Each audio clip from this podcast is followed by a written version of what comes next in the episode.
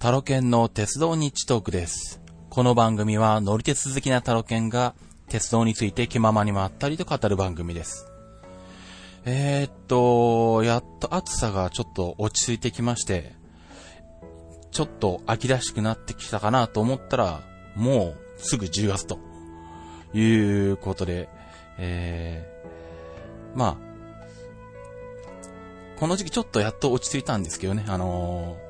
ー、なんだろう。えー、クリア時の自転車局の中継もまあ、えー、8月の後半にあったのが終わってから、えー、まあ次までちょっと2ヶ月ぐらい秋。で、まあ、それでもまあ9月の頭には体操の、えー、シニア選手権のために、えー、北九州まで行ってきたりとかですね。あとはあの個人的な旅行で、あのなんだ、えー、スペーシャに乗って日光の方に行ってきたりとかですね。いろいろ、あのーあれこれやったり、まあ仕事もまあバタバタしたりとかして、えー、まあなかなか余裕が取れなかったんですけども、まあそれでもあの、多分このタイミングを逃すと、もうあの次回多分取れるのは、えっ、と、10月の、えっ、と、国体の中継の後になるので、もうなお一層ですね、あの話すべきことがどんどん溜まっていってしまうので、え無理やりこのタイミングで、えー収録しています。で、えーっとですね、メールをいただいてまして、前回は、えーっと、大樹くんと、まあ、一緒だった関係もあって、えー、ちょっとご紹介は、えースキップさせていただいたんですけども、えーっと、えー6月に、えーいただいてるメールがありますのでご紹介したいと思います。えーっと、お名前がしんちゃんさん。えーっと、前も、あのメールいただきましたね。あの、あけぼのの激狭ソロに乗りましたってやつ、えお前に、え写真付きでいただいてますけれども、えっと、今回タイトルは新幹線についてということでいただいてます。えー、こんにちは、しんちゃんと申します。前回の配信でメールを読んでいただきありがとうございました。さて、今回お便りしたのは、ぜひとも取り上げていただきたい鉄道に関するお話があります。それは新幹線です。来年春、2015年春には、北陸新幹線が長野駅から金沢駅間が開業する予定です。また再来年春、2016年春には、北海道新幹線が新青森駅から新函館北斗駅間が開業する予定です。新幹線開業に伴うメリットとデメリットについてお話しいただければ幸いです。えー、私事ですが、6月8日に、直江津から長野駅、えー、過去新越本線、そして長野新幹線、過去北陸新幹線の一部分を、えー長野駅から東京駅間を乗車してきました。新越本線の車窓には北陸新幹線の高架がほぼ完成しており、上越妙高駅も急ピッチで工事が行われており、外観は完成しておりました。北陸新幹線開業後は、新越本線、北陸本線は JR から切り離され、第三セクターに移管されるようです。長野、えー長野駅妙高高原駅間は信濃鉄道に、妙高高原駅直江津駅一振駅間は越後ときめき鉄道に、一振駅栗から駅間は愛の風富山鉄、えー愛の風富山鉄道株式会社に、栗から駅金沢駅間は IR 石川鉄道へと変わるようです。第三セクターになれば値上げや減便が予想されます。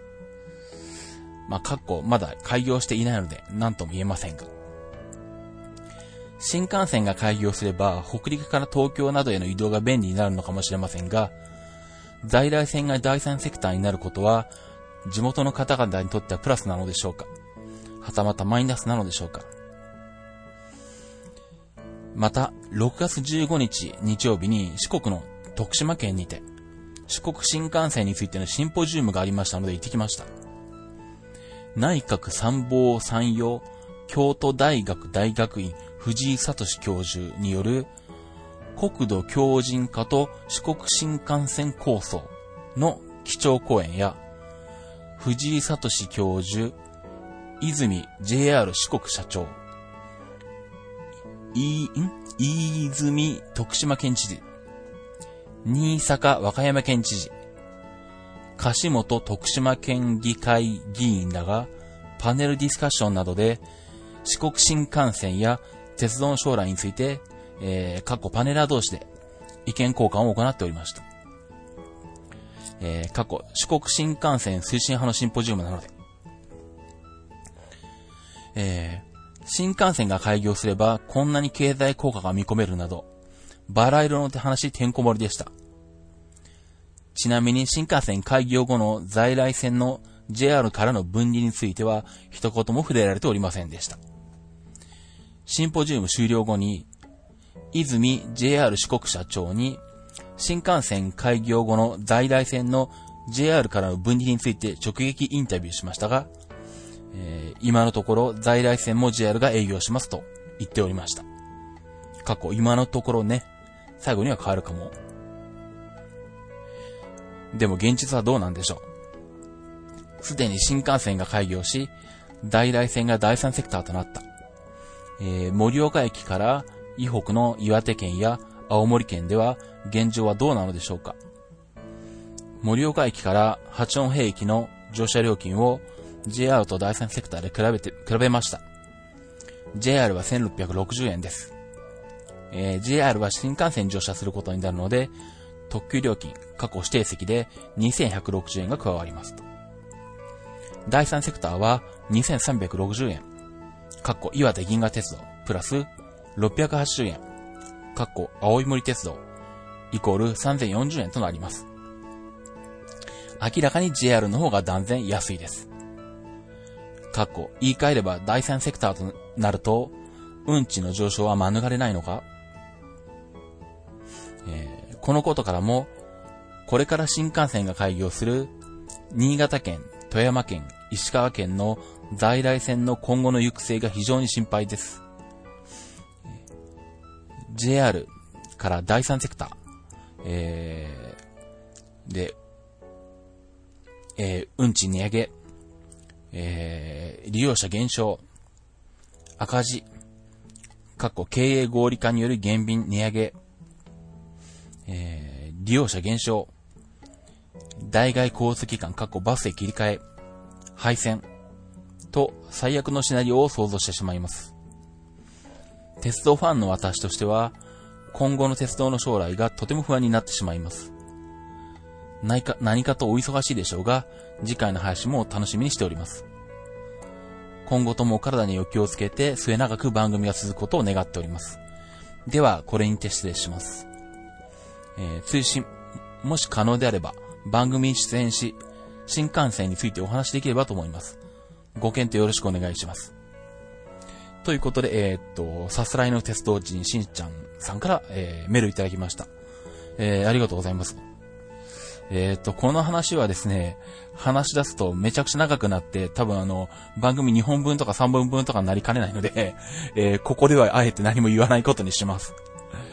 まあ、いっぱい言いたいことはあるというか、思うことはいっぱいあるし、あの、まあね、あのー、メールいただいてから3ヶ月ぐらい経っちゃってるんで申し訳ないんですけど、もし今でもあの、しんちゃんさん、あの、新幹線についてのお話をしていただくお気持ちがまだ終わりであれば、あのー、一度本当に出ていただいて、あのー、いろんな意見を伺いたいというか、そのなんでしょう。あの、僕もあんまりそのなんだ、あんまり深く突っ込んで、あの、勉強してるわけじゃないんで、まあ、自分の知ってる範囲でしか、あの、話せないんですけど、うん、あのぜひね、あの、お話して、うん、見たいなと思いますね。とは言ってもまた、この次いつ取れるのかよくわかんないんで うん、その辺がなんとも言えないんですけど、まあ、えー、いろいろありますよ。この問題は。うん。まあ、まあ今回はとりあえずあのメール読むだけにして、えー、ちょっと機会を設けて話をしたいと思います。ということで、しんちゃんさんメールいただきた、いただいてありがとうございました。でですね、えー、っと、とりあえず、前回どこまで話したのかなと前回の配信を見てみると、なんと東北キャラバンに行く前までしか話してないんですよね。なので、えー、っと、まず話をしなきゃいけないのは、えー、っと、クリアジの東北キャラバンで、え、っと、BJ と、ハンスケさんと一緒に、えー、9時まで行って、えー、東北キャラバンが終わって解散した後に、えー、東北を、えー、回ったところから、今回お話ししたいと思います。で、えー、っとですね、とは言っても、もう、なんだ。あ、でも時間的にはまそんなに経ってないのか。7月後半から8月頭だから、まあ、2ヶ月前ぐらいか。うん、ですね。あれだな、あのー、あまりにも色々とあちこち行って乗っていたので、あのー、時間的にそんなに経ってないけど印象が 薄れてしまってますけど、とりあえずあのー、自分でも思い出しながら、えー、行きたいと思うんですけど、とりあえず、えっ、と、8月3日の日曜日の朝に、えー、9時駅で、えー、繰り出し東北ギャラバンで、が解散になりまして、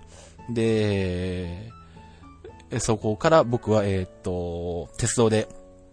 東北地方を回ったんですね。で、とりあえず、え、っと、向かったのは、9時から、え、っと、八戸線で八戸まで出まして、まあ、八戸線も乗ってなかったので、えー、八戸まで出まして、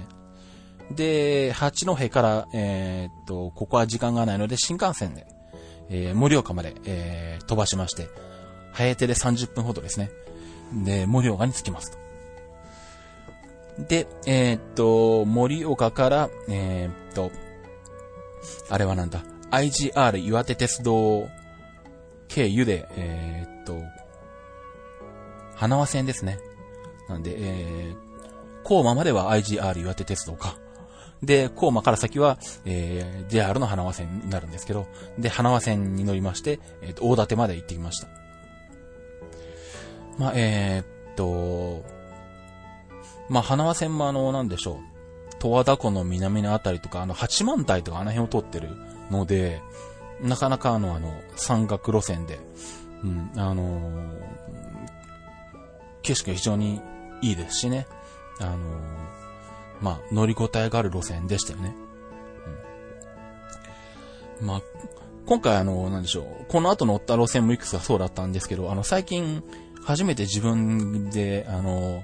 あ、自分はあの、なんだ、秘伝区間の山岳路線が好きなんだなってことに、初めて今回気がついて 今更なんですけど、あの、ディーゼルとかがあの、頑張って山を登っていく感じとかですね あの、なんだろう。特にあの、山奥を分け入ってこう、なんだ、山肌にまとわりつきながらこう、えー、ぐにゃぐにゃ回りながら走っていくところとかですね。まあ、あの辺を見てて、あの、あ、なんかこういうのがいいなと思いながらね、改めて自分がこういうのが好きだなって気がついたのが、えっ、ー、と、今回のあの、東北、えー、キャラバン後の、えー、旅行だったんですが、まあ、えー、花輪線も、あのー、ね、本当にそういう、えー、山奥をよく頑張って、えー、通ってるなっていう、しかも結構距離、長くて3時間ぐらいかかるんですよね。普通でしたレノルトースト。うん。なんでまあ、なかなかね、あの、ローカル線の、長いローカル線が、減っている昨今、うん、あの、貴重だなと思いますし、時間があればね、途中で、あの、途中下車していろんなところで、えー、見て回ったりとかね、温泉入ったりとかもしたいところだったんですけど、まあ今回は、そういう時間なかったんで、まあ大建前に乗り通してしまったんですけど、まあぜひ、あの、機会があればね、乗っていただいて、いろいろ見ていただきたいなと思いますね。なんだろう、あの、前々からクリアしの自転車局で、あのなんだ、八幡平で全日本が、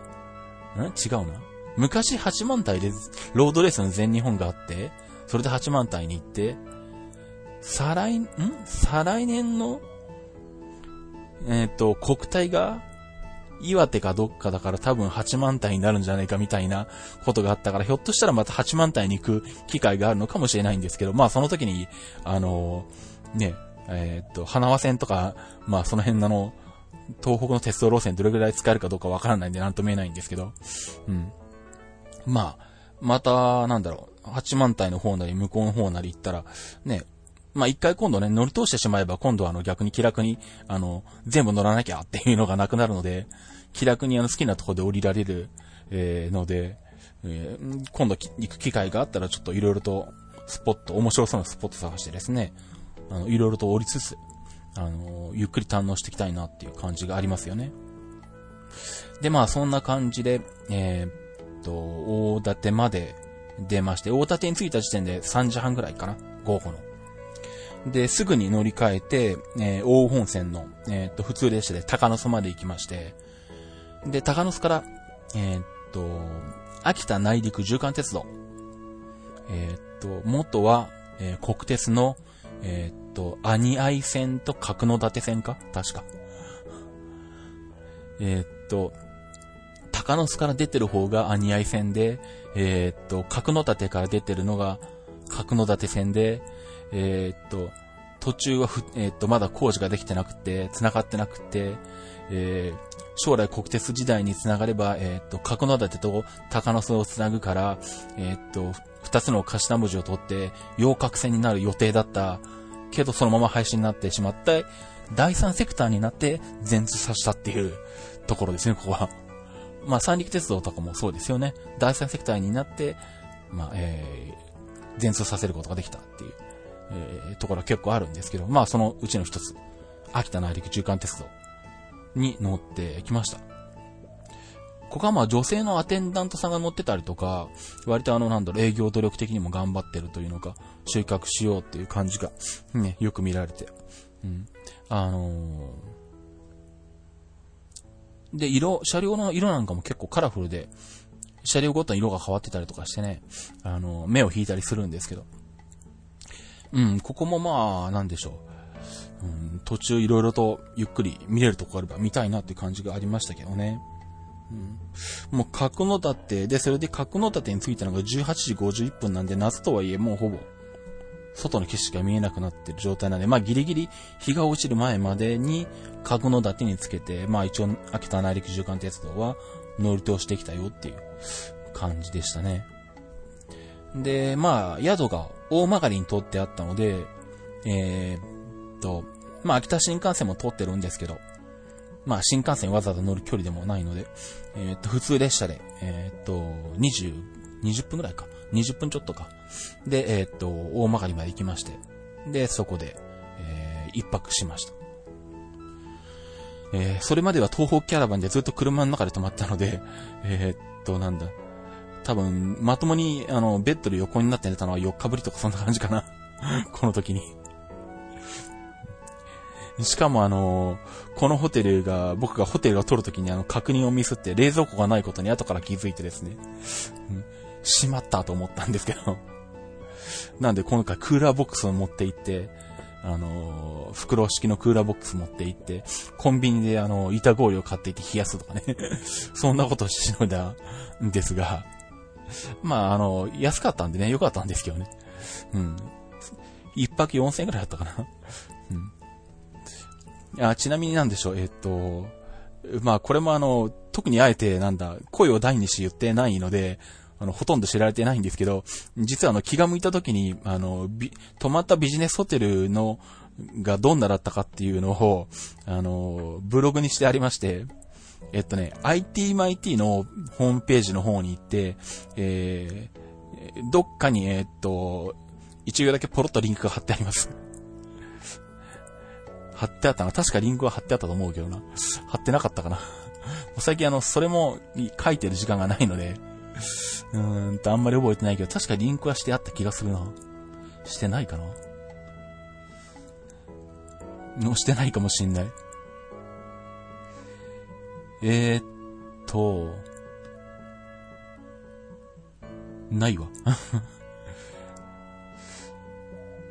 えっと、じゃあ、今回だけ、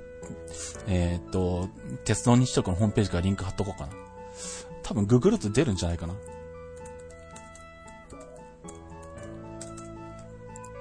ああ、えっとね、タロケンの覚書っていう本当に自分の覚書用のブログなんで、あの、ほぼあの、なんでしょう、あの、見てもらうことは大して意識してないんで、むしろあの、自分があの、なんだろう、前にここのホテル泊まったっけ？どうだっけ？とか、どんなだっけ？ってのをメモるために書いてあるやつなんですけど、えー、っと、なんで、タロケンの覚書きって名前なので、もしあの、見たい人はあの、タロケンと覚書きっていうのでググると出てきますね。えー、大したことは書いてないです。あの、本当にほ、泊まったホテルのあの、こんな印象だったよっていう覚書きと、あとはなんだ、たまにイヤホンとか、あとはなんだ本当にメモでいろいろ書いてあるな。全然関係ない体操のこととかも書いてあるな。うん、なぜか、春日部駅のホームのラーメンも書いてあるぞ。何を思ってここに書いたのかすら覚えてないんですけど。まあ、あの、まあ、そんなページに多分また時間があれば書くかもしれないんですけど、もう最近はその書く時間がなくなって書こうと思った頃にはもう忘れてるっていうですね ことが起きてるんで、うん、あの、まあなんとも言えないんですが、今んとこまあできたら書きたいなと思ってますね。この辺のあの、ホテルの印象とかね。うん。で、えー、っと、まあ、そんな話はいいとして、で、8月の3日の夜に大曲に着きまして、泊まりまして、で、翌日も同じ大曲のホテルに泊まるっていう風にしてやって、翌日1日をかけて、えっと、小川線と、それからあとあの、なんだっけ もっと八島線、えー、宇後本城から八島に行く、えー、名前出てこないぞ、なんだ？えっとですね、ゆり高原鉄道だ。ゆり高原鉄道に乗ってきました。えー、っと、朝ゆっくりしたかったので、大曲り11時発の秋田駅普通列車。えー、っと、この辺は青春18切符で動いてるんで、新幹線使ってません。えー、なので、大曲りから普通列車で1時間弱かけて50分くらいかかるのかな？秋田まで。えー、で、えー、秋田まで来まして。うん、まあ、えー、ここ途中で参戦区間があるんですよね。あの、参戦区間、参戦機場。えっ、ー、と、新幹線の 1435mm と在来線の 1067mm で、えー、両方通れるように線路を3本引いている参戦区間があるんですけど、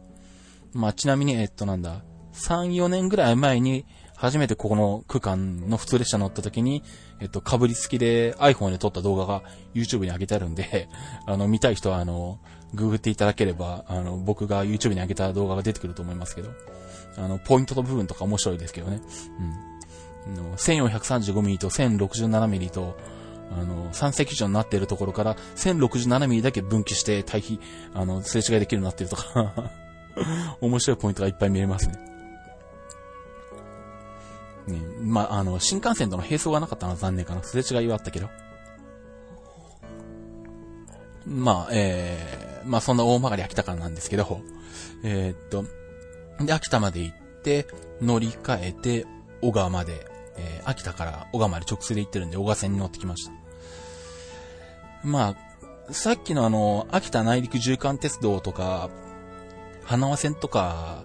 が山岳路線だっただけに、ちょっとなんだろう、まあ予想はしてたんだけど、小川線がちょっとだから物足りなかったかなって印象がありましたね。割とあの平地というか平野というか、あの、アップダウンの少ないところで、あの、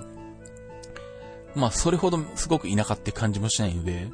そういう意味では、まあ、うんと、まあ、のんびりはしてるんですけど、あの山岳路線的な、まあ、えー、っと、そういうのはないんで、まあ、ちょっとそういう意味では、印象薄かったかなと思うんですけど、まあ、小川本当は、小川半島の奥までちゃんと行かないとやっぱダメですよね。あの、水族館とかあったり、いろいろあったり、ね、面白いところがあるって、まあ、えー、っと、前回大樹君が言ってたかな。バイクで行ったとか言ってたかな。なんで本当は時間があれば、小川半島の奥も行きたかったんですけど、まあ今回はとりあえず、効率的に乗り回るってこ乗り回すってくるってことで、えー、まあ岡ですぐ折り返してきまして、で、秋田まで戻ってきて、で、さらに、えー、っと、宇後本城まで、えー、またさらに普通列車で行き、で、そこから百合高原鉄道、で、えー、っと、八島まで行ってきました。八島？八島？どっちだ？八島線だったから八島でいいよな、多分。八島でいいですね。はい。えっ、ー、と、ここもまあ45分ぐらいなんでそんな長い路線じゃないんですけどね。ただ、思ってたよりはここは、あの、勾配もあって、あの、登ってましたね、八島に向けて。ああのもうちょっとなんか部屋っぽいのかなと思ってたんですけど、あ、なかなか意外に登ってるじゃん、みたいな感じがあって、うん、あの、予想外に面白かったですけどね。で、まあ、これもまあ、八島まで過ぎてしまうと、もう、この先は行くところはないので、まあ、また戻ってきて、ウゴホーム城まで戻ってきて、さらに普通列車で戻ってきて、秋田に着き。で、秋田に着いたのが7時半ぐらい。で、まあそのまますぐに大曲まで戻ってもいいんですけど、大曲ってあの、飯食うとかほとんどないんですよね。あのー、なんだろう、ビジネスホテルは一応あって、コンビニは一応あって、あとあの、長距離バスのバスセンターはあるんだけど、あのー、駅の周辺に、あの、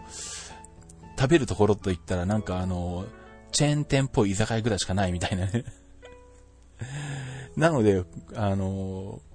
もう、秋田で何か食べてこようっていうので、まあ、え、っと、秋田でちょっと時間を取りました。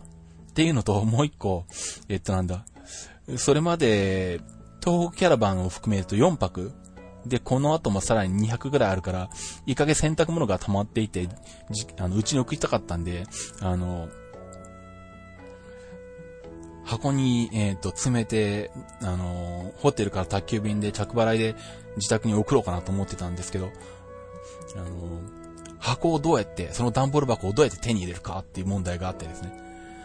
旅行中に段ボール箱を手に入れる。しかも、なんだ、車とかだったら多分ね、簡単に、あの、黒猫山との営業所とかに行けばいいんでしょうけど、あの、車の足がない状態、鉄道だけとかの状態で、段ボール箱を手に入れて結構、あの、なかなか難しいなっていうことに考え、気がついたんですけど、最初ホテルの、の、フロントで相談してみて、あの、そしたらまあなんかジュースかなんか箱を最初もらったんで、あ、これで、じゃあ送ればいいかと思ったんですけど、あの、洗濯物詰めてみたらどう考えても入んないんですね。で、どうしようかなって思ってて、で、その時にたまたま、あれだ、秋田で、えっ、ー、となんだ、昼間の秋田の乗り換えの時に、えっ、ー、と、駅前うろちょろしてて、スーパーまで行ったら、あの、スーパーなんか、声優かなんかだったかななんかあの、地下の食料品売り場のところに、あの、ご自由にお持ちください、帰りくださいっていう段ボール箱が置いてあるのを見つけて、あ、これだと思って、えー、っと、じゃあ、でも、あの、昼間の今、段ボール箱を手にして、段ボール箱を持ったままゆり高原鉄道乗りに行くの嫌なので これは帰ってきてから、あの、このスーパーに来て、えー、段ボール箱をもらって帰ろうと。まあそうするとせいぜい大曲りまで持っていくだけで済むなと思ったんですけど、えー、でもそこの辺は秋田なので、えー、駅前のスーパーなのに、えっ、となんだ、地下1階もあるスーパーなのに閉まるのは夜8時と。列車が秋田に着くのは7時35分っていうことで、あの、残り25分しかないところで、急いでスーパーに行き、段ボール箱を持ち、で、それから晩ご飯を、えー、食べるところを探してうろうろしたんですけど、なんかどうもたまたまお祭りやってたんですね、その時。これ月曜の夜なんで、普通だったらあの、お祭りって土曜、日曜でやって終わりなんですけど、なぜかここのお祭りは月曜の夜までやるらしくて、なんか浴衣着た女の子とかいっぱいなんか、向こうの方に歩いてくんで、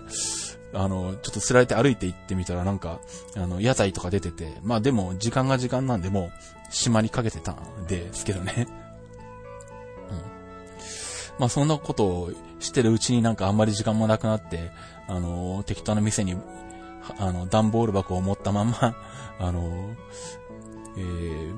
店に入って晩ご飯を食べて段ボール箱を持ったまま、あの、大曲まで帰ってくるみたいなことを しまして、大曲に帰ってきたのはもう9時46分 っていう、そんな遅い時間でしたね。で、次が8月5日。えー、っと、まあ無事に、えー、っと、とりあえず、洗濯物はその箱に、段ボール箱に入れられまして、あの、ホテルのフロントで頼みまして、えっ、ー、と、送ることはできたんで、ちょっと荷物は減ったんですけど、えっ、ー、と、それでまあ、大曲りは朝10時ぐらいに出まして、今度は、えっ、と、大羽本線を反対方面の横手の方に向かいまして、横手から、えっ、と、北上線に乗りました。えっと、北上線の列車、一ノ関まで直通するんですね。北上線も時間があったらね、あの、途中にある、あの、ホットユダとかね、あの、ホットユダってひらがなで書く駅は、あの温泉が併設されてる駅なんですけど、あの辺入りたかったんですけどね。うん。まあでも、えー、と、北上線の本数も結構少ないので、うん厳しかったので、今回はちょっと見送りで入れませんでしたが、ここもぜひ、立ち寄ってみたいところですよね。で、えーっと、それで北上まで着いて、あ、そうか、一ノ関まで乗っていくと、時間が足りないので、ここも新幹線を使ったのか。基本的には青春18を使ってるんですけど、まあ、部分的に新幹線のところだけ別に買って新幹線を使ってるんですね。えっ、と、北上から古川まで新幹線で30分ぐらい、40分ぐらいか。山彦に乗り、古川まで出て、で、そうすると、えっ、と、陸再線があるんで、違う、陸東線があるので、えーっと、ただ陸東線は、えーっと、古川からじゃなくて、東北温泉のココタからなので、一回ココタにまで行ってから戻ってきて、で、えーで、途中、えーっと、ここは鳴子温泉があって、こちらの鳴子温泉はちょっと入りたいなと思ったので、まあ、ちょっと時間的にもまあ午後3時ぐらいとかだったので、あの、風呂に入るにもちょうどいい時間かなっていうのもあったので、ここでちょっと時間を取りまして、えー、鳴子温泉に入ってきました。で、鳴子温泉、まあ温泉地で、まあ、えー、宿泊施設いっぱいあるんですけど、まあ日帰り温泉もあるんですね。で、まあ日帰り入浴できるとこどっかなと思って調べて、で、まあなんでしょう、あのー雰囲気良さそうなところで滝の湯ってのがあって、えっと、150円で本当に昔ながらの作りの、あのー温泉っぽかってたので、じゃあそこに行こうかっていうことで、えー行ったんですけど、でもさすがにあの、温泉地の日帰り温泉なんで、まあ、えっと、まあ少なくともタオルぐらいは、えっと、借りるか売ってるかとかあるだろうとか。まあ、うまくすればバスタオルレンタルとか、なんかもあるだろうと。まあ、それまであの、東北キャラバンで車で回ってきた時も、あの、道の駅の温泉とか、あの、なんだ、温泉施設とかお風呂に入ったりとかしたんですけど、大体そういうので、あの、タオルもバスタオルも、借りるなり、え安いの買ったりとかしてそこで住んでたので、何も持たずに行ったんですけど、この滝の湯が何もなくてですね。えっと、150円で入浴券を買って入るんですけど、えー本当に入浴券と回数券ぐらいしか売ってなかったんじゃないかな。うん。石鹸売ってたかな？石鹸も下手したらなかったかも。なかった気がするな。うん。っていうぐらい、あの、本当に何もないです。で、しかも滝の湯めちゃくちゃ狭いです。あの、湯船は一応二つあるんだけど、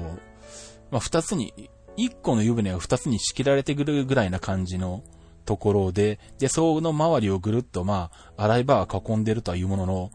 えーいわゆるなんだ、えーっと、洗い場として使える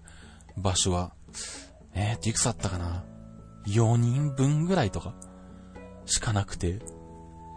で、えっと、基本で、しかも、そもそもその、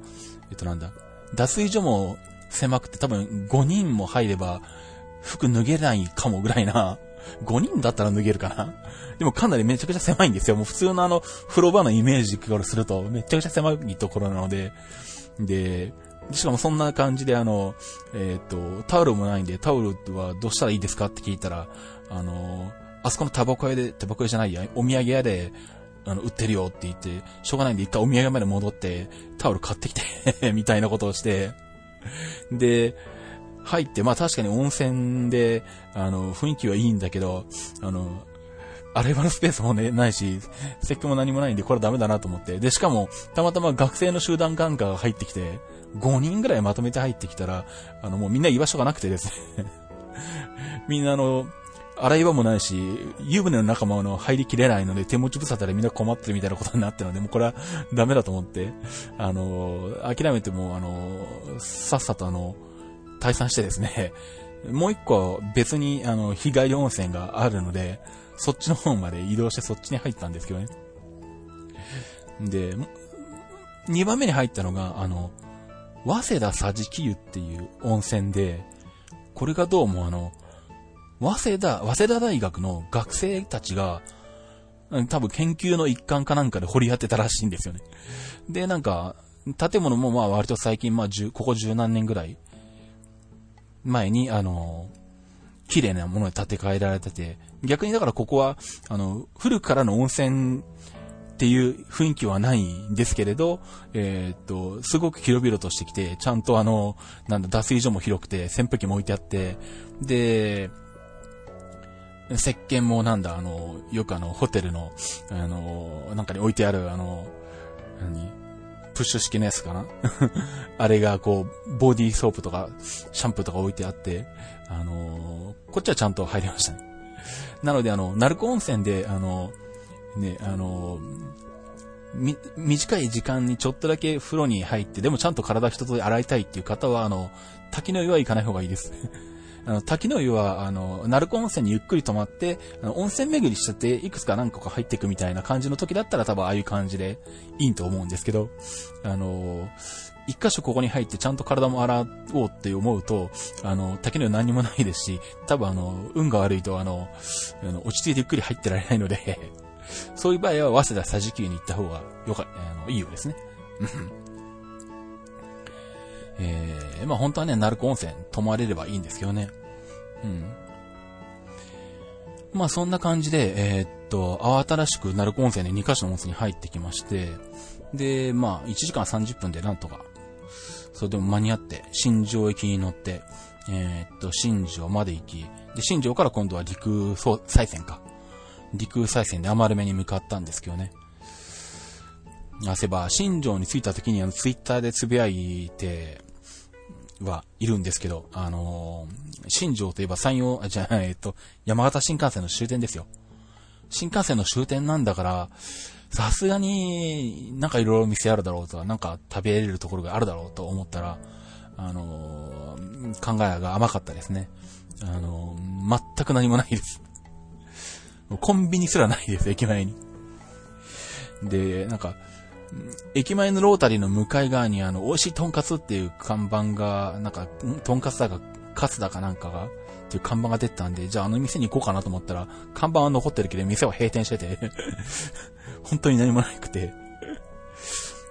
で、新庄に何もないってつぶやいたら、新庄は昔からそうですって言って、なんか昔、もっと地元の人からなんか、リプライもらったりとかしてですね。ね、新幹線で来たからって何かあると期待しちゃいけないことをここで学びましたって書いたら、いや、前原でも学べますよとかってリプライもらって、そういえば確かにそうだなとか思ったりしたんですけど、前原も未だにあの、なんだ、喫茶店とラーメン屋ぐらいしかないらしいですけどね。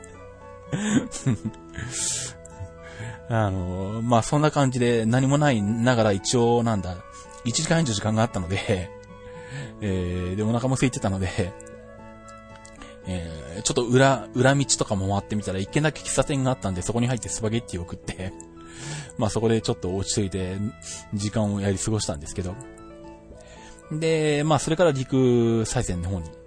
乗って、えー、まあこれ45分くらい着くんですけどね。で、余る目に7時15分に着きまして。で、そこからすぐに乗り換えて酒田まで行ったのか。もうこの夜、この後はもう、あけぼのに乗る、えー、っていう予定だったので、まあ最初の予定ではね、あの、あけぼのを待つのに3時間ぐらいあるんでどうしようかなと思って、余る目では何もないのは、あの、食べログとかでググってみて、あの、調べてみて分かってたんで、え、っと、厚見温泉に行こうかなと思ったんですけど、厚見温泉も、まあ、かろうして温泉は時間的にやってるけど、店は多分何もないし、まして、バスももうとっくに終わっててタクシーで往復しなきゃいけないと。いうような状況だったんで、で、まあ、酒田だったらまあ一応なんだ、えー、っと、居酒屋チェーン店ぐらいはあるっぽいのが分かってたんで、まあここは酒田に行っとこうかということで、酒田に行っときまして。で、まあ駅前の、えー、っと、チェーン店っぽい居酒屋に入り、えー、まあそこで3時間弱、えー、あけぼのを待ってですね。うん、で、まあちょっと高めだったんですけど、あの、個室っぽい、個室風の居酒屋の方に入ると、あの、コンセント使えることが多いので、そこであの、電力補給もしてですね、あの、寝台とか夜行に乗るときは、あの、なんだろう、通常だったらホテルに泊まるときはホテルで充電できるんで、あの、問題ないんですけど、夜行に乗る場合、あの、電源が問題になってくるので、えー、まあちょっと高めの居酒屋ですけど、そこで電力を補給しつつ、あけぼのを待って、で、えー、あけぼのに乗って上野に向かいました。で、そのあけぼのなんですけれど、当初、えー、っと、確保してあったのは普通の開放式 B 寝台だったんですけど、えっと、まあ、前回はあの、個室 A 寝台シングルね、あれに乗りたかったんで、えっと、今年の、あの、まあ、春、ってか2月ぐらいに行った時は、あの、頑張って個室 A 寝台取ったんですけど、えー、まあ、今回、えっ、と、もう、あけぼのは定期列車は、はえー、廃止になりまして、臨時のあけぼのに乗ったわけなんですけど、臨時のあけぼのは A 寝台のはついてなくて、全部 B 寝台なんですね。で、ソロか、えっ、と、開放型の B 寝台っていう編成で、で、あけぼのといえばあの日本一狭いと言われてる激狭ソロですね。あれも乗っときたかったなというのがあったので、ここはなんとか激狭ソロを確保しない、しようと思って、えー、まあ、とりあえず開放型主義 B 寝台の寝台券を確保しつつ、あのー、時間のある時に緑の窓口に行って、えー、ソロ空いてませんかって言ってですね 聞いて回ったりとかして、で、最終的に、えっと、ソロ手に入ったんですよ。うん、なんで、えっと、ソロに乗って来られました。ただ、えっとね、残念だったっていうか、ちょっと、あのー、悔しかったのが、あけぼののね、あの、B 寝台をとりあえず確保したときに、えっ、と、鷹の巣で買ったんですね、切符を。で、鷹の巣はまあ、えっ、と、秋田内陸縦貫鉄道が分岐してるぐらいだし、特急も普通に止まるので、あの、当然緑の窓口なんだろうと思って、何も考えずに普通に窓口に行って、あの、あけぼのの寝台券欲しいんですけど、って言ったら、ちょっと待ってくださいねって言われて、いきなり電話し始めて、ちょっと待ってと思って。よく見たらここ緑の窓口じゃなくて、ただの、あの、普通の窓口で、マルスないじゃんってことに気がついて。手書きかこれはと思って。そしたら本当にあけぼのの寝台券が手書きで出てきまして、うわ、これすっごい欲しいなとか思いながら、でもその時取れたのは解放美寝台だったんですよね。で、まあ、後でどこの家だったか忘れちゃったけど、ソロ空いてるよって言われた時に、まあ、それを変更して、ソロに変えたんですけど、マルスがあるとこだったんで、当然マルス系に変わったんですけど、さすがにあの、なんでしょう。その列車に乗って降りるときに記念にくださいっていうのは、まあ、だいたいくれるし、くれ、あの、出てもらってくるんですけど、さすがにあの、変更をするときに、変更する原件くださいっていうわけにいかないので、多分くれないと思うし、あ、この手書き取っときたかったかなと思いつつ、渡しちゃったというのはちょっと残念でしたけどね。あの、ツイッターにはアップしたんで、ツイッター見てた方は 見てらっしゃったと思うんですけど、あの、手書きの信頼権もなかなかそう簡単にはあの、お目にかかる機会はないので、あの、なんでしょうね、狙って取るのはどっかできるか？この近辺でどっかできるとわかるのかな？うん、とりあえず、高野巣は、あの、マルスないんで、あの、もし高野巣で何かの特急券とか寝台券買う機会がある方は、ぜひ高野巣で買ってください。あの、手書きで発行されます。で、まあそんな感じで、えっ、と、激狭ソロを確保しまして、で、僕の場合は、えっ、と、下段の方だったんですね。うん。あのー、さっきメールを読ませてもらった、えっ、と、しんちゃんさんの前回のメールでいただいたのは、えっ、と、冗談だったらしいですね、あれはね、写真を見ると。うん。で、なんだろう、えっ、と、落下防止の、なんか、紐みたいなのが上から出てたのかな？で、非常になんか邪魔だったみたいなことが書かれてるんですけど、下段はそれはなかったんですね。で、まあなんだろう。まあもともと狭い狭いって聞いてて、分かってて乗ったんで、思ったよりはそんなにめちゃくちゃ狭くないなっていう印象でしたかね。一応なんだろう、えー、下段の方はちょっと足元に余裕があって、あのー、上段なんかだともう、ベッドを広げると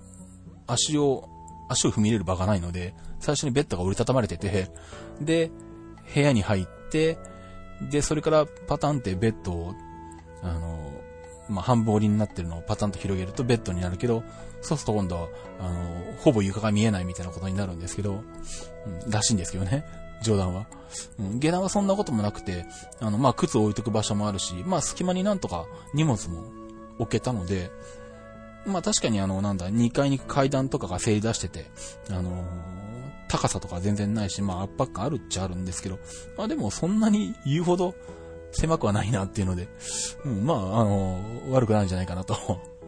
いう感じでしたね。まあそれも動画に撮ってきてるんで、あの、編集時間す、編集する時間がなかなかないですけど、あの、編集したら何かしらの形で公開したいと思いますが、まあそんな感じで念願の、あの、あけぼのの激狭ソロに乗ることもできまして、まあ満足して、えー、帰ってきました。えー、っと、まあここまでが、えー、っと、東北キャラバンの後の、えー、っと、まあ、東北地方の、えー、乗り鉄の話ですね。はい。長いな。ここまででもうなん、どれぐらい喋ってるんだろう。えー、っと、まあいいや、とりあえず、えー、このまま行きましょう。で、えー、とですね、その後に出かけたのが、まあ8月は予定がね、詰まりまくってまして、えー、っとですね、8月に中継があったんですね、自転車局の。ロードレースの中継がありまして、で、まあ去年もそうだったんですけど、この時期は、えー、っとなんだ、鈴鹿で行われる、えー、と、まあ、島野さん主催なのかなの、えー、鈴鹿サーキットの中継と、あとは、えー、っと、国体の、えー、リハーサル大会。要は、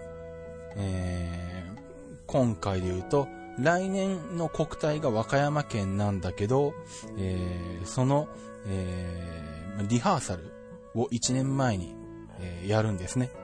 うん。まあ、えっ、ー、と、何種目かあるんで、この種目は何日にやるとか、この種目はこの大会をリハーサル大会にするとか、種目によって分かれてるんですけど、まあ、要はその何でしょう。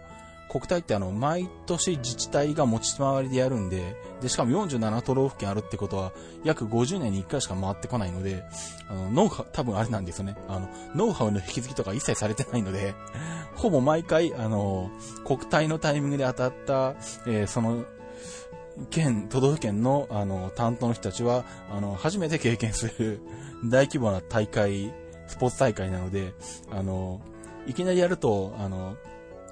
いきなりやるのはあの怖いので、多分リハーサルをするっていうことになってるんだと思うんですけどね。勝手に想像すると。なので、毎年あの、えー、国体の1年前に、来年国体でやる、来年国体の主催、主催者になる都道府県で、まあそのリハーサル大会っていうのがあるんですけど、えー、っと、そのリハーサル大会が、えー、大体その島の、えの鈴鹿の、えー、中継と重なるんですよね。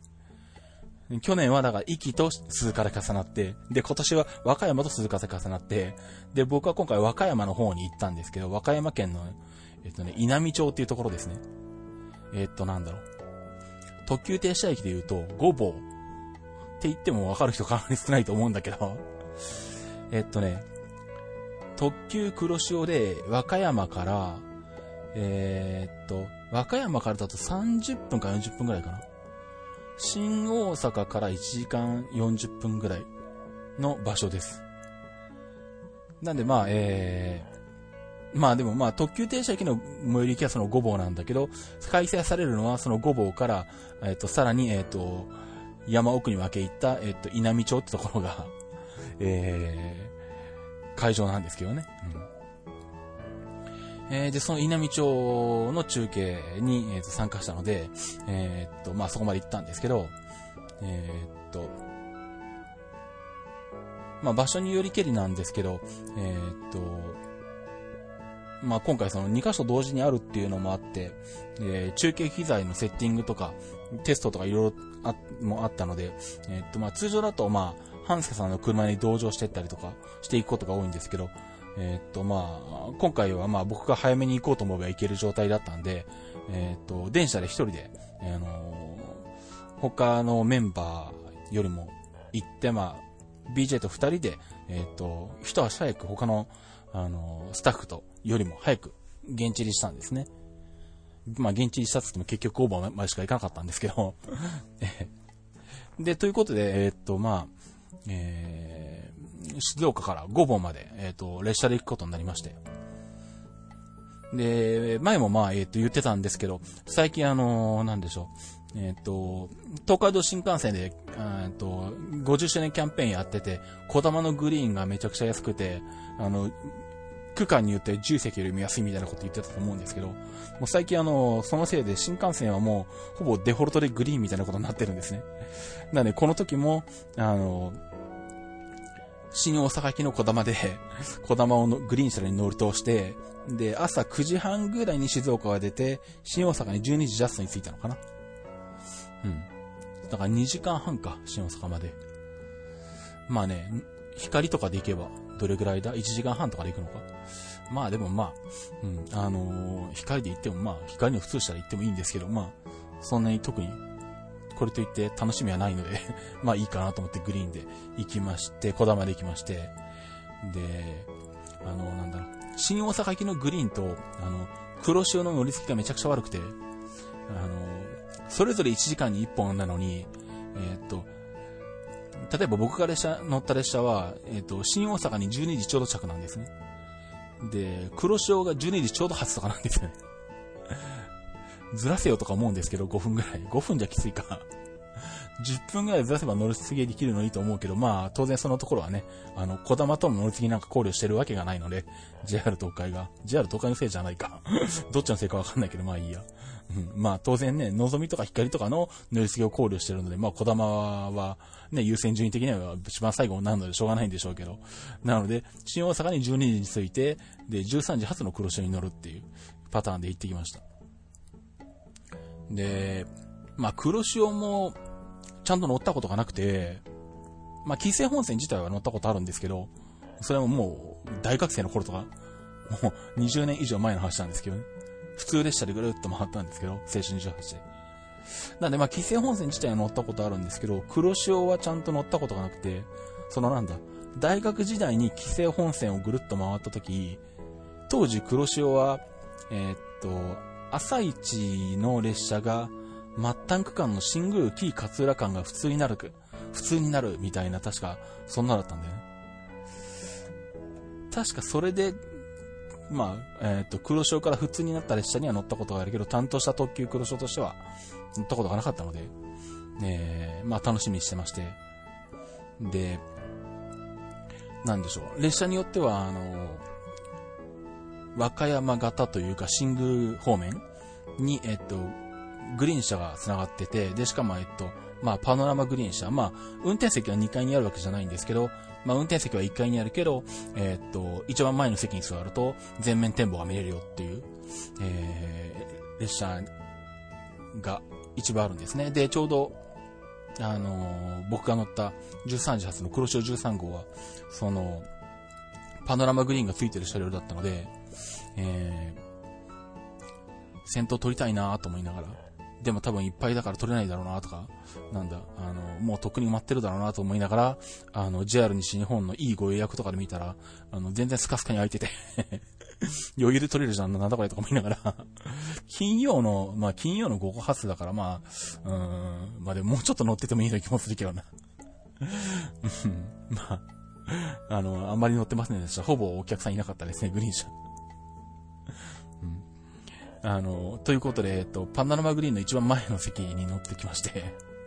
あの、全面展望はたっぷり堪能してきました。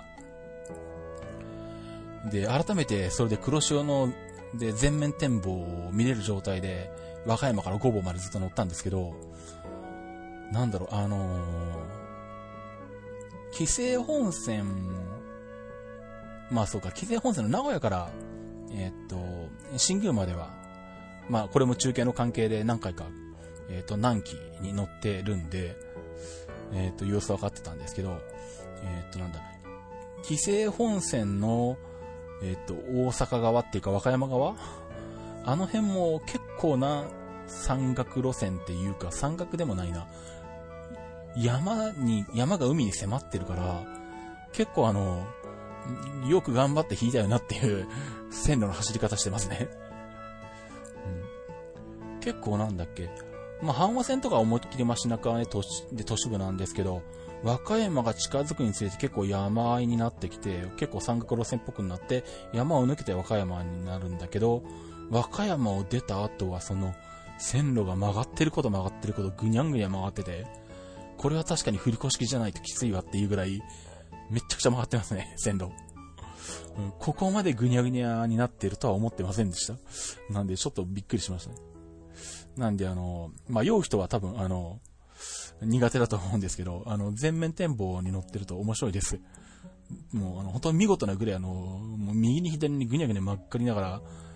あの、走ってますね。うん。まあ、これは確かに、あの、だから振り越しの、あの、効果が出るでしょうっていう、うん、あの、ような路線でしたね。で、まあ、そんな感じで、えっ、ー、と、黒潮に乗って5本まで行って、昼、昼じゃないな、えっ、ー、と、2時半ぐらいに5本に着いたのか。で、まだ BJ の待ち合わせ時間と、えー、まで時間があったので、えっと、ここはもう、この時乗っておかないと、次、いつ乗れるか、果たして次に行った時に、ひょっとしてなくなってるかもしれないっていう、奇襲鉄道に乗ってきまして、えー、奇襲鉄道えー、っと、なんでしょう。今は五房から西五房まで、えー、走行時間8分。距離が2.7キロかなんかかななんですよね。で、駅が4つぐらいかな ?5 つかなぐらいしかないんですけど、で、そこを、えー、っと、なんだ、もはや日本中でここしか残ってないっていう、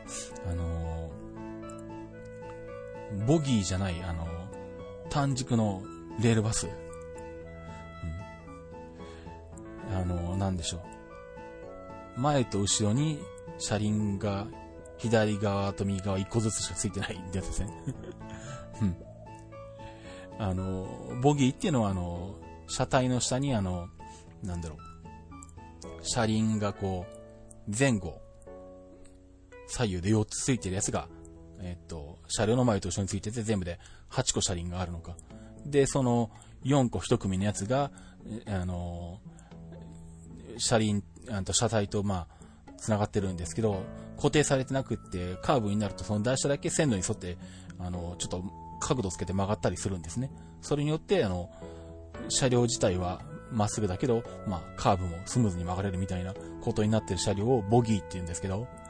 ボギーじゃなくって、あの、車体に直接、あの、車輪の軸が乗ってて、車輪の軸の上に車体が直接乗ってるのか で、しかもな、前に、えっ、と、左右に一輪ずつ、後ろにも左右に一輪ずつ、えっ、と、4輪しか車輪がないっていう、あの、貨物列車みたいな あの、車輪の作りの、えっ、と、レールバスですね。もう日本ではここでしか残ってないみたいなんですけど、で、走ってるっていう、えー、そんなところでしたね、騎士鉄道は。で、しかもなんだろう、あの、多分、知らない人が見たら、あの、配線だと思うぐらいに、もう草がぼうぼうで、あの、レールとレールの間も、あの、草がめっちゃめちゃ生えてて 多分除草するコストをかけられないんだろうなっていうぐらい本当にあの、あの、営業運転してるとは思えないような状態でしたね。なんでまあ、で、しかもなんだろう。本当は日五房から先もうちょっと一息二息あったのかな？でも何、十何年か前か、20年か前かわかんないけど、配信になって短くなって、今、8分間しかないんですけどね。うん。まあ、ただなんだろう。うん。あのー、ここまで状態の悪い路線と、えっ、と、古い車両で走っている鉄道は多分初めて乗るかなというぐらい、あのなかなかギリギリのところで頑張ってる 鉄道でしたね。これはあのなくなってほしくないですけど、あのぜひ皆さん早いうちに乗りに行ってほしいと思います。で、なんだろう。まあ、あの、区間が短いし、あの乗客ももちろん少ないんで、普通レールバスだとあの、なんだろう。バスなんかであるような、この駅までだと、いくらみたいなのがこう、電光掲示板じゃないけど、あれで出て、で、運転席の後ろのところにあの、お金入れる機械があって、で、そこに、あの、整理券とお金入れて降りていくじゃないですか。無人駅だったら。もうあの、もうそれすら必要ないっていうことで、その機械も動いてなくて あんで、まあ、駅も少ないし、距離もそもそも2.7キロしかないから、運賃対、運賃も2本、2種類ぐらいしかないのかな 終点までの分と、なんか隣の駅まで分ぐらいの区分しかなくて で、しかも少ないから、あの、なんだろう、もう、整理券発行機すらついてないんですね。もう別にあの、見てりゃ誰がどっから乗ったかわかるからいいやぐらいな、ぐらいな雰囲気になっててめっちゃ、なんかアバウトでいいなと思ったんですけどね。で、あの、運賃回収機もなくって、あの、無人駅で降りるとき、まあ、ほぼ無人駅なんですけど、真ん中の車庫がある駅だけは友人なのかな？うん。なんですけど、あの、運転手さんに直接払うみたいな ことになってて、あの、楽しいです。あともう一個楽しいのが、あの、なんだろう。ごぼうの駅は、えー、っと、JR と、あの、共用なんですね。で、中間改札とかも全然なくって、あの、JR のホームから、えー、もう直接、あの、九州鉄道のホームに行ける。っていう状態なんですけど、あの、紀州鉄道はそんななので、もうそもそもあの、JR の改札口があって、ちゃんと、改札係員の人が立って、で、JR の列車に乗るお客さんにはちゃんとあの、切符見せて通ってるんだけど、あの、紀州鉄道に乗る場合は、紀州鉄道の自販機すらないし、あの、JR の窓口で代行して切符を売ってることすらもしてなくて、これどうしたらいいんだろうなと思いながら、とりあえずあの、紀州鉄道乗りたいんですけど、どうしたらいいんですかって言ったら、あ、どうぞ通ってくださいとか言われて と、だから、JR に乗るときは切符出さないと通れないんだけど、その改札、ごぼうの改札。九州鉄道に乗りますって言ったら、あの、切符なしで鑑定通してくれるっていうね。なんじゃこれはっていう そういうあの、面白いです。そういう意味で。ノーラッチでいけるんだみたいな。あの楽しいですよ。うん。まあそんな感じで、あの1往復してきまして。で、しかも結構、西ごぼうで折り返し時間が、ね、結構時間があって30分以上あったんで、ちょっとあの、配線沿いに歩いてみたら、配線跡も本当にだからなんだろ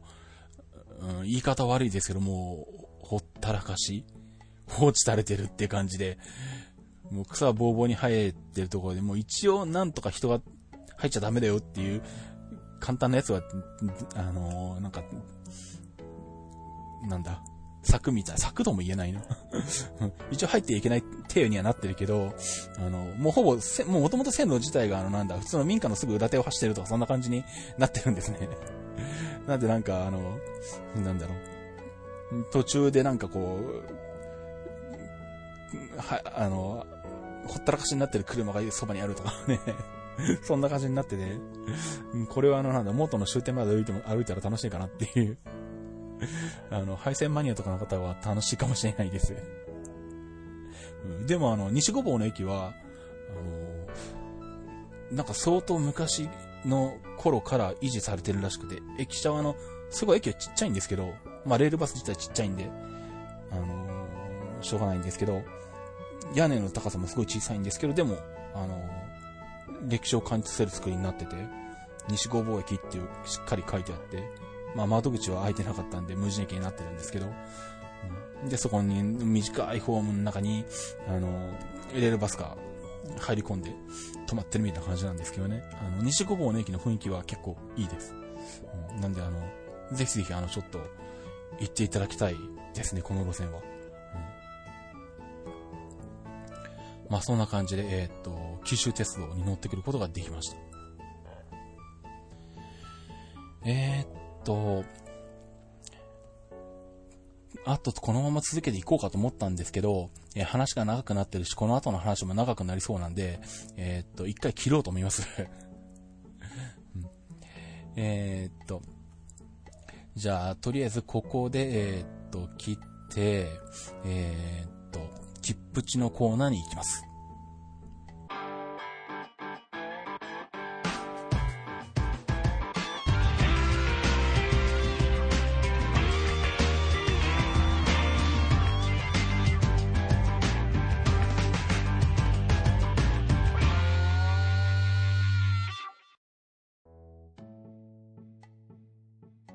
切符の知識、切符値です。このコーナーは、切符のルールを知らなかったばかりに損をしてしまうことがないよう、正規の方法でお得に鉄道に乗っていただくためのコーナーです。えー、っと、今回はですね、ちょっとまあ時間が経ってしまったんですけど、今年の春にあった自由席特急券の変更について話をしたいと思います。えっと、何がどう変更になったかっていうと、自由席特急券っていうのは、えっと、従来は2日間有効だったんですね。なので、例えば、まあ、新幹線でも在来線でもいいんですけれど、えっ、と、土曜日に重積特急券を買いましたと。でも、土曜日に使わずに翌日日曜日に使いますっていうことをできたんですよ。ですけど、今年の4月1日から JR 全社共通で、これが、扱いが変更になって、えー、重積特急券は、えー、発売、えっ、ー、と、なんで、まあ、発売というか当日限り、有効開始日当日限り、となったので、土曜日に使う切符は土曜日しか使えないと。翌日に回すってことはできなくなって、無効になってしまう。まあ変更しないといけないですね。あの、利用開始日変更しないと翌日には乗れないということに変更されました。で、これが、えー、っとですね、何に影響してくるかっていうと、まあ、えー、っと、乗り継ぎ割引の時に、この2日間有効を使って、あの、途中下車をして観光するとかって使い方が、えっ、ー、と、今までできたんですね。例えば、えっ、ー、と、なんだろう。えっ、ー、と、松本から、えっ、と、特急品野で名古屋まで来て、名古屋から新幹線で大阪、新大阪まで行くよと。で、名古屋から新大阪までの新幹線は10席でいいよっていう場合、え今までだと、新幹線の、えっ、ー、と、特急券は2日間有効だったんですね。うん、で、在来線から新幹線に乗り継ぐ場合は、えっ、ー、と、在来線の乗車日か、もしくは、翌日に新幹線に乗る。っていう、どっちの場合でも、えっ、ー、と、乗り継ぎ日は有効だったんで、えー、例えば、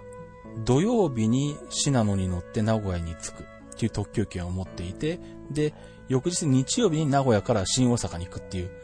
えー、特急券を、まあ、一緒に買って、で、それで、信濃の方が乗り継ぎ引きで半額になってるよっていう状態切符を買ってあって、で、新幹線の方が重積特急券だと、土曜日に、えっ、ー、と、信濃で名古屋まで来て、えっ、2泊して月曜日に新幹線で新大阪まで帰るっていう風に使えたんですね。新幹線の方が2日間有効なんで、日曜日から使う、日曜日に有効開始だとすると、日月と2日間使えたんで、2泊挟めたんですけど、それができなくなって1泊しか挟めないんですね。で、逆のパターンで、新幹線から在来線に乗り継ぐ場合は、当日の乗り継ぎじゃないと乗り継ぎ割引にならないので、例えば、新大阪から名古屋まで新幹線で来て、で、名古屋から特急市なので松本まで行く場合は、えー、もう名古屋で一泊するってことは一切できないわけです。一泊しようとすると、もう乗り継ぎ割引の条件が崩れるんで、えー、っと、シナの特急料金は半額にならないんですね。なんでまあ、例えばこれが、えー、っと、まあ、シナノの方を10席でいいよっていうことにしておくと、え、っと、なんだろう。土曜日に、土曜日から有効開始の新幹線の特急券と、シナの特急の回数、特急回数、えー、特急券と買っておいて、で、名古屋で一泊して、名古屋から先のシナのはに、えー、日曜日に乗るってことが従来できたんですけど、それができなくなってしまった。というのに、まあ、影響してくるわけですね。まあ、えっ、ー、と、JR としては、えっ、ー、と、昨今の、えっ、ー、と、利用状況を鑑みと、えー、書いてあるんで、まあ、なんでしょう。まあ、そんな使い方をする人も、今時は少ないとか、そういう多分、理由だったんでしょうけどね。まあ、実際僕もまあ、この使い方で乗り継ぎやるべきでっていうことを使ったことは、ほぼないんですけど、えっ、と、まあそんな感じで、えっ、ー、と、重積特急券の扱いが、えっ、ー、と、変更になってますので、あの、昔の癖で重積特急券買っといて明日でもいいやっていう風に思ってしまうと、えっ、と、気がついたら翌日になったら使えないっていうことになってしまいますので、あの、その辺を気をつけていただければと思います。まあこの辺のね、有効期間の変更って、あの、国鉄から JR に変わってもずっと全然なかったので、うん、ちょっと今回ね、珍しい変更をしたなというところですけど、まあまあでもまあ、うんと、そんなにはまあ影響しないだろうっていう見方と、まあ、まあ今どちらかというと、まあ先を急ぐ旅行が多いからっていうのもあるのかもしれないですけどね。まあそういうことで、実情に合わせてよっていうところはあるのかもしれないんですけど、まあ、え、っと、まあ2日間使えたものが1日しか使えなくなったっていうことで、まあ10度はちょっと下がりましたよといういうことに、えー、今年の4月からはなっていますんで、まあ気をつけていただければと思います。まあでもまあ、えっ、ー、と、乗り継ぎ割引に関しては、えっ、ー、と、まあそんなに変わってないので、えっ、と、まあ特に東海道新幹線は、えー、東海道山陽新幹線は、えー、従来通り乗り継ぎ割引は大体使えるので、えー、と、あれかな。JR 九州は随分前に、あの、乗り継ぎ割引自体を廃止したので あの、博多から、うんとなんだ、博多はまあ九州新幹線ができてしまったので、あんまりケースがないか。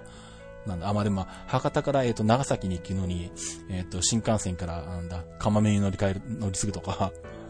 えっと、小倉から日輪か？今何変わったな、名前がわかんないけど、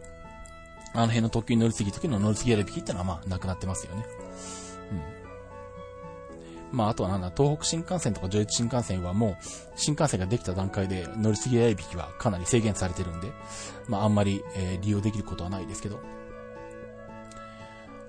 まあ、あとはね、あのー最近はね、まあ僕もそうなんですけど、エクスプレス予約とか、あとはなんだろう。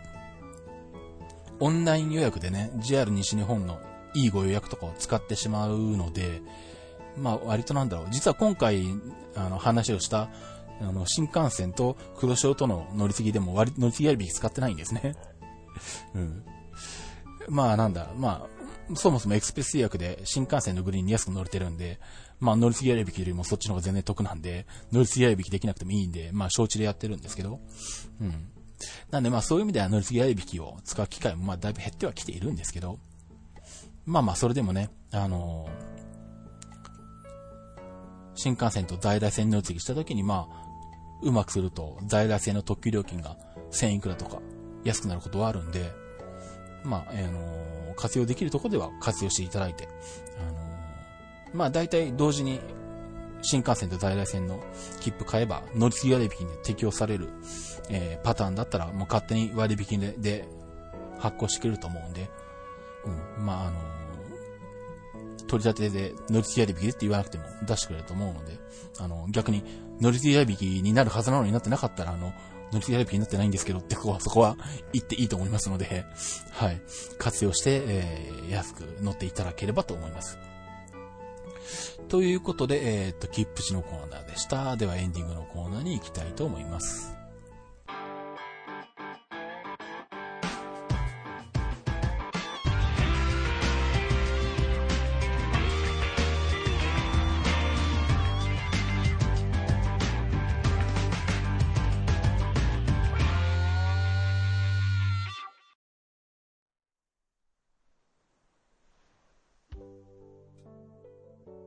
えっ、ー、と、エンディングです。まあ本当はあの、これまで載った話を全部一通りしてから話そうかなと思ったんですけど、長くなったので、えー、っと、まあ二分割して、えー、次回に残りの話をするんですけど、えー、この後の予定を次回に回すと、あのー、まあ、えー、日が迫ってしまうので、別に迫っても誰も困らないとは思うんですけど、一応早めに言っといた方がいいような気がするので、早めに言っときますけど、えー、っと、また九州に行くんですね。あのー、国体が長崎でありまして、えっと、10月の13日に、駅で、えっと、自転車のロードレースの中継があるので、えー、まあ、駅に行くには博多港からフェリーで行くんですけどね。うん。えー、まあ、博多港朝10時ぐらいだったかな？に出るフェリーに乗って行くので、まあ、えー、東京、静岡から行くともう前日から博多に泊まっておかないと、えー、間に合いませんので、まあ、昔だったらね、なんだ、新大阪まで行っといて、新大阪から寝台特急明星とかで行けば朝着くかとかブルトレね、全席だったらね、そういうこともできたんですけど、今そういう選択肢がなくなったので、あの、選択肢が非常にね、少なくなったんですけどね、長距離移動の場合は。えー、まあ飛行機ってのもあるんですけど、まあ、えー、去年飛行機も何回か乗ったんで、ちょっと今年は新幹線を何回か乗りたいなっていうのもあるので、えっ、ー、と、鉄道で往復する予定なんですけども、で、まあ、ただやっぱり、ただ、まっすぐ行くだけだともったいない気がするんで、どっか何かしら乗りたいと思ってまして、えっ、と、最初に考えたのは、えっ、と、またサンライズ、またってあるか、サンライズの話してないな。来週するか。えっ、と、えっ、となんだ、この間あの、サンライズに岡山まで乗って、岡山6時半ぐらいに着くんで、そっから、えっ、と、乗り換えて、えっ、と、ローカル線ちょっと乗ってきたんですけど、あの、中国地方の。それと同じように、またサンライズを取って、で、なんだ、岡山で降りて、そっから、えっと、津山線で、津山まで行き、で、大昔に、えっと、なんだ、鳥取の方に行った時に、えっと、因美線で、えー、東津山まで来て、そこから紀新線で姫路までっていうのが乗ってるので、え、っと、で、津山線とかは乗ってないんですね。だから、岡山から津山線に乗って、え、ちょっと上がっていき、で、そこから素直に、えっと、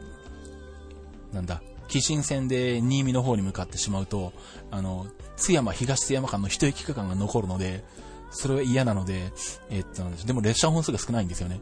で、いろいろ考えた結果、えっと、津山から東津山までタクシー飛ばすっていう えー、荒技で東津山まで行くと、えっと、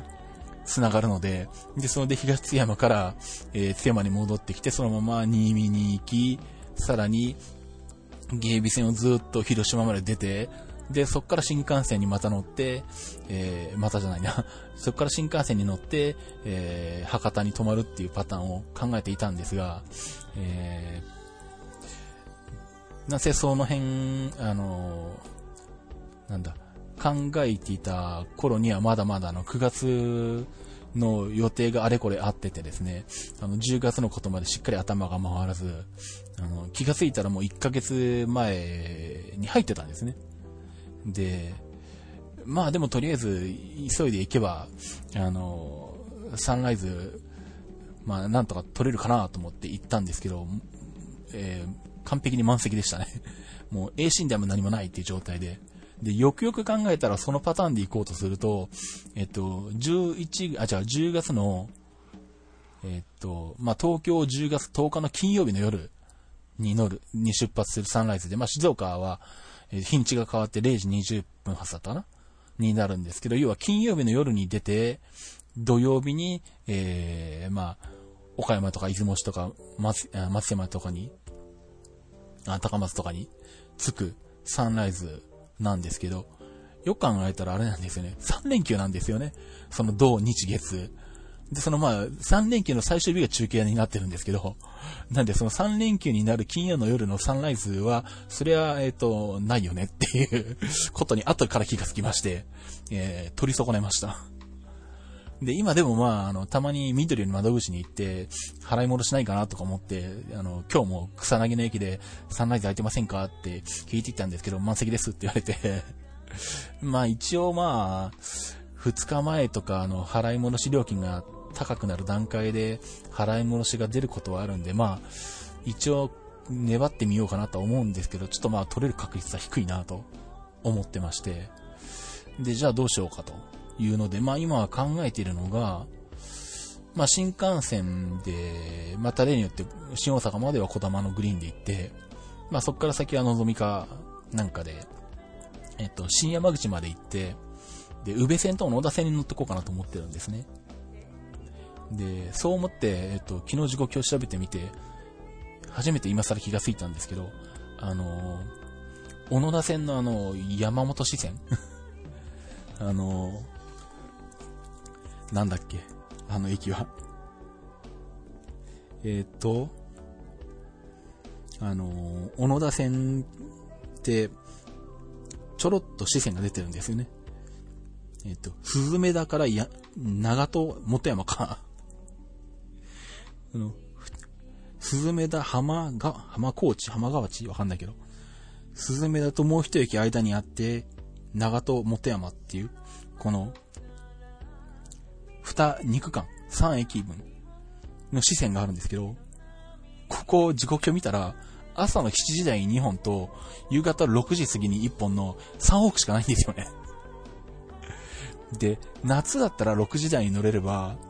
あの、外の景色見えるんですけど、10月だともう真っ暗なんでうわ、これ、朝に乗るか、夏しか乗れないじゃんっていう、いうことに今更ながら気がつきました。で、まあ、とはいえ、まあ、えっと、一応、外の景色は乗れる時に乗りたいので、まあ、いろいろと考えて、まあ、他のパターンも考えて、元徳線と呉線はどうだとか いろいろ考えたんですけど、まあ、とりあえず今のところ、第一候補に上がってるのは、その、えー、っと、その、小野田線の支線はもう諦めると。もう来年の夏にでも乗ると。まあ、どっちにしてもあの、宇部線と小野田線とその支線って、あの、中途半端な繋がり方してるんで、あの、東京で言うとあの、鶴見線みたいな中途半端なあの、すっきりこうまっすぐ乗れなくて、行ってちょ、行ってちょっと戻って、そこから分かれて、乗って、そこからさらに視線に分かれて、また戻ってきて、また終点まで行ってとかっていう、ややこしい乗り方しなきゃいけないんですね、いっぺんに乗ろうとしたら。なんで、まあ、それだったらとりあえず乗りやすいところの宇部線と野田線。まあ、宇部線は全線乗れるんで、小野田線は支線を除いた、あの、本線の方だけ乗っといて、そのちょろっとしたところは、あの、次の機会に残しといて、宇部線と野田線に乗ってこようかなと今、考えている最中なんですけど、まだ、えっ、ー、と、決定じゃないです。まあでもまあ多分これになるかな。サンライズが取れたら、えっ、ー、と、津山線とゲーブ線に乗ってくるかもしれないですけど、まあでもあれなんですよね。あのー、この時も体操の世界選手権がやってて、えっ、と、テレビ中継が夜7時からあって、まあ、なんだ、津山線に乗ってくるパターンになっても、えー、っと、この海を野田線に乗ってくるパターンになっても、えっと、博多に着くのが7時か7時直前とかになるので、それも微妙だなと思ってるんですけどね。まあ朝ね、まあ、海を野田線に乗るなら、まあ朝早く出りゃいいっていう話なんですけど、それもあまり好きではないので、うん。まあ、でもとりあえず何かしら、えっ、と、行きは行きで乗ってきたいなとは思ってます。あと、帰り。えっ、と、帰りはですね、なんと、まあこれ他の番組とかでは言ってるんですけど、えっ、と、まあ10月の13日に、壱岐でロードレースの中継があって、まあ国体なんでそれは1日で終わるんですね。で、まあ結構早い時間に終わって、去年のプレ大会だと、もう4時とかぐらいの、えっ、ー、と、フェリーで博多に戻ったのかな？うん。なんでまあ、3時ぐらいにはもう自由に動ける状態になってるんですけど、あのー、一部では報道されて、えー、いると思うんですが、あのー、今回長崎国体に、あの、体操の内村航平が出るというですね、暴挙に出まして普通あのトップ選手って国体に出ないんですけどで、あの、まあ、地元長崎で国体があるから、内村は出たいと、もう、ずいぶん前からずっと言い張ってまして、で、まあ、今の内村はもうあの、何を言っても通るっていう立場にいるので、あの、まあ、普通の選手だったら多分国体に出たいって言っても多分あの、どっからダメって言われて、あの、ストップがかかると思うんですけど、あの、もうついに、えっと、内村の言う通り国体出場が決定しまして、で、なんだ？でも、その頃って世界選手権が終わったばっかなんですよね。えっと、中国の南寧っていうところで、もう中国っていうか地図で見るとここほとんどベトナムじゃんぐらいの場所なんですけど、それぐらいの、はるか彼方の中国の端っこなんですけど、そこで体操の世界選手権があって、それが終わるのが、13日なのか確か。で、13日に多分内村は向こう出てきて、福岡かどっかに帰ってきて、そのまま長崎に移動して、1日や休みがあって、翌日15日が、えー、国体みたいな、むちゃくちゃなスケジュールなんですけど、そんなんで 出るのかよって話なんですけど、もうそこまで打ちして内村が、まあ、多分内村クラスの選手が国体に出るなんていうことは体操界では多分もう二度とないので、これは行かなきゃと いうことで、あの、その取材にも行ってきます。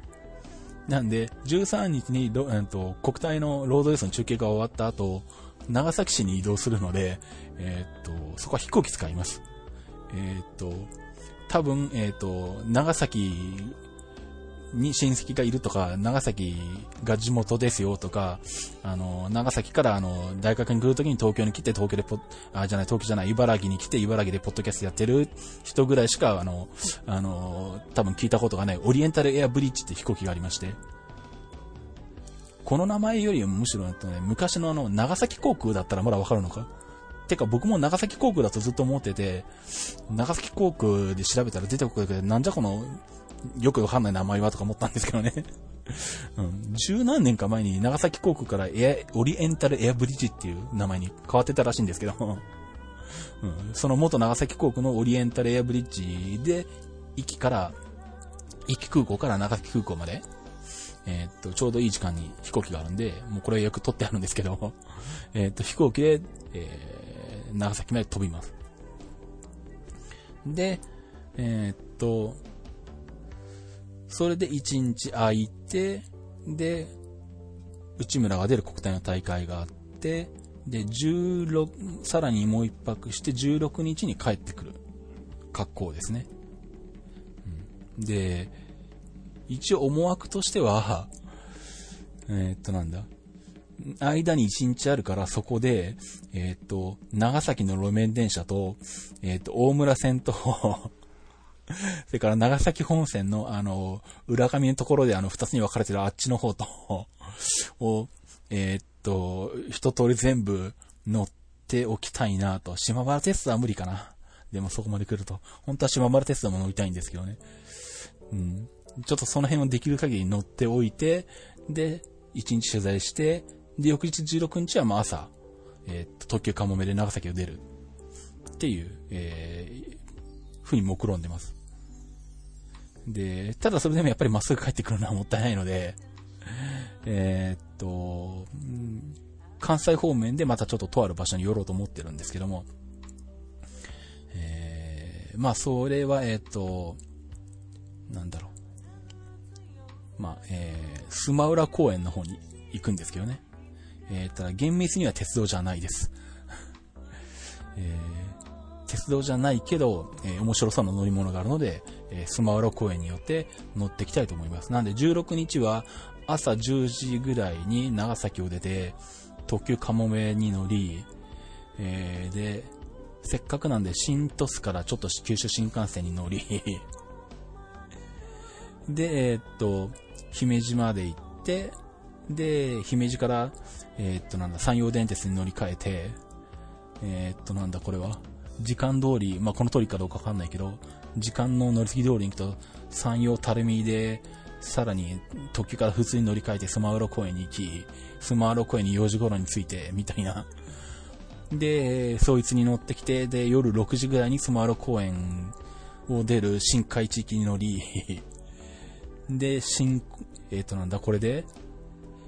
板宿から神戸、神戸地下鉄に乗り換え、新神戸に行き、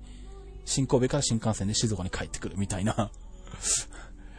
まあその通りかどうかわかんないですけどね。まあ予定ではそんな感じでいますので。まあなんでしょう。まあ少なくともツイッターで、ツイッターとか、あの、Facebook では何かしら書き込みはすると思います。まあ生とかやるほどではないのかな。うん。まあでもビデオカメラを持ってくんで、まあ面白いところは動画に撮ってくると思うんですけど、うん。ということなので、あのまあ長崎近辺の方は多分その辺うろちょろします。あと、えっ、ー、と、スマウライン近辺も、えっ、ー、と、一時的にうろちょろします。2時間ぐらいですけどね。うん、という予定で考えてます。はい。ということで、えー、っと、とりあえずここまでで今回終わりにして、残りの部分は、えー、っと、あまり間を空けずにですね、早めに配信したいと思いますんで、多分この後、えー、声が出れば、日本撮りでもう一本撮り、1週間後ぐらいとかね、あの、日にちを置いて配信したいと思いますんで、とりあえず今回はこれで終わりにしたいと思います。あ、それで、えー、っと、言っときたいことがあるんだっけ。えー、っとですね。あ、そうそう。ね、鉄道日常のホームページをですね、えー、っと、まあ、ポッドキャストで聞いてるとあんまりホームページ見る必要ないんですけど、まあでも、たまに写真とか載っけてるってのもあるんですけど、あの、鉄道日トークのホームページの下の方に、えっと、バナーがついてるんですね。あの、じゃらんとか、あとあの、ルルブとかっていうあの、ホテル宿泊の、あの、バナーがついてるんですよ。で、これ押してくださいって言うと規約違反、規約違反なんで、あの、アフィリエイトの規約違反なんで、あの、押してくださいとは別に言いませんけど、え、っと、えー、ルルブとジャランと楽天トラベルのバナーが、えっ、と、画面の下の方にあります。ありますよ。よろし、よろしくって言っちゃダメなのな。あるんですよ。あとは言わなくてもわかりますね えっと、まあ、そんな感じで、まあ、あの、バナーを貼ってあります。あとはなんだ？今なんだ？あの、Google のアドセンスも貼ってあるから、それは人によって出るものが違うのかな。うん、アドセンスも貼ってあったりしますけど。っていうのと、あとあの、なんだ、えー、っと、まあ、仕事の方の、えー、っと、話になるんですけど、あの、ソフトバンクの紹介カードっていうのがありまして、まあ、仕事でやってるシズマックっていうところで扱ってるんですけど、えー、っと、ソフトバンクの回線の新規契約かもしくは機種変更、どっちでもいいんですけど、の時に、えっ、と、紹介カード、えっ、と、僕の方から発行する紹介カードを出してもらうと、えっ、と、3000円分の、えっ、と、特典を僕の方から渡しますっていうものをやってます。えっ、と、3000円分の、えっ、と、JCB ギフトカードか、まあ、もしくは、えっ、と、まあ、ちょっと変更しまして、JCB ギフトカードだったらギフトカードを送ります。郵送します。で、iTunes、従来は iTunes カードもカード送ってたんですけど、すいません、えっと、iTunes の場合は、えっと、3000分の、えっと、コードをメールで送ります。あともう一個同じパターンで Amazon っていうのも選択肢として出ましたんで、Amazon の3000円分の、あの、Amazon ギフト券 E メールタイプというらしいんですよね、正式には。うん。あの、メールでコードを入れると3000円分になるっていう特典を、えー、お付けしてます。で、ただしそれが使えるのが、あの、静岡でプロバイダーとか、まあ、プロバイダーに限らず、あの、ガス会社とかいろんなことやってる 大手企業で東海っていうのがあるんですけど、東海がやっているソフトバンクショップ、まあ、東海モバイルっていう名前になるんですけどね。そこの店舗でしか有効ではないので、えっ、ー、と、有効なのは静岡県内の、の各地にある店舗と、あとは、えっ、ー、と、埼玉と神奈川、に1店舗ずつあります。えっと、埼玉の宮原と、えっと、神奈川の戸塚に店舗があります。なんで、その近辺で、えっと、これから iPhone6 に機種変するよとか、新規契約するよとか、まあ別にモバイルルーター契約するでもいいし、フォトビジョンとかでもいいんですけど、うん、あの、なんだ。えっと、とにかく回線契約が伴ってれば何でもいいので、えっと、その時に、えっと、うちから、あの奥歯でしてる紹介カードを出してもらうと、えー、まあ普通にソフトバンクとか、そのショップでやってる特典と、プラスアルファでシズマックの方から3000分の、えー、と、特典を差し上げます。で、その紹介カードっていうのは、あの、シズマックのホームページから、あの、くださいっていうメールいただければ、あの、無料で郵送でお送りしますんで、あの、まあ、ぜひぜひ、あの、お使いいただければと思います。あの、まあ、店舗がどこにあるかとかも、あの、シズマックのホームページのを見ていただければ、あの、店舗の がわかるようなリンクとか貼ってありますので、そちらの方を見ていただければと思います。あの、鉄道日常区のホームページの方にも、実はあの、バナーが、そこへの、そのページのバナーが貼ってありますので、ソフトバンク新規機種編で、iTunes ギフト3000円プレゼントと書いてある、黄色いバナーがそうですんで、まあ、そちらの方から辿っていってみていただければ、あのー店舗がどこにあるのかなとか、どういう内容かなとかわかると思いますんで、あの、ぜひぜひ、えー、っと、見ていただければと思います。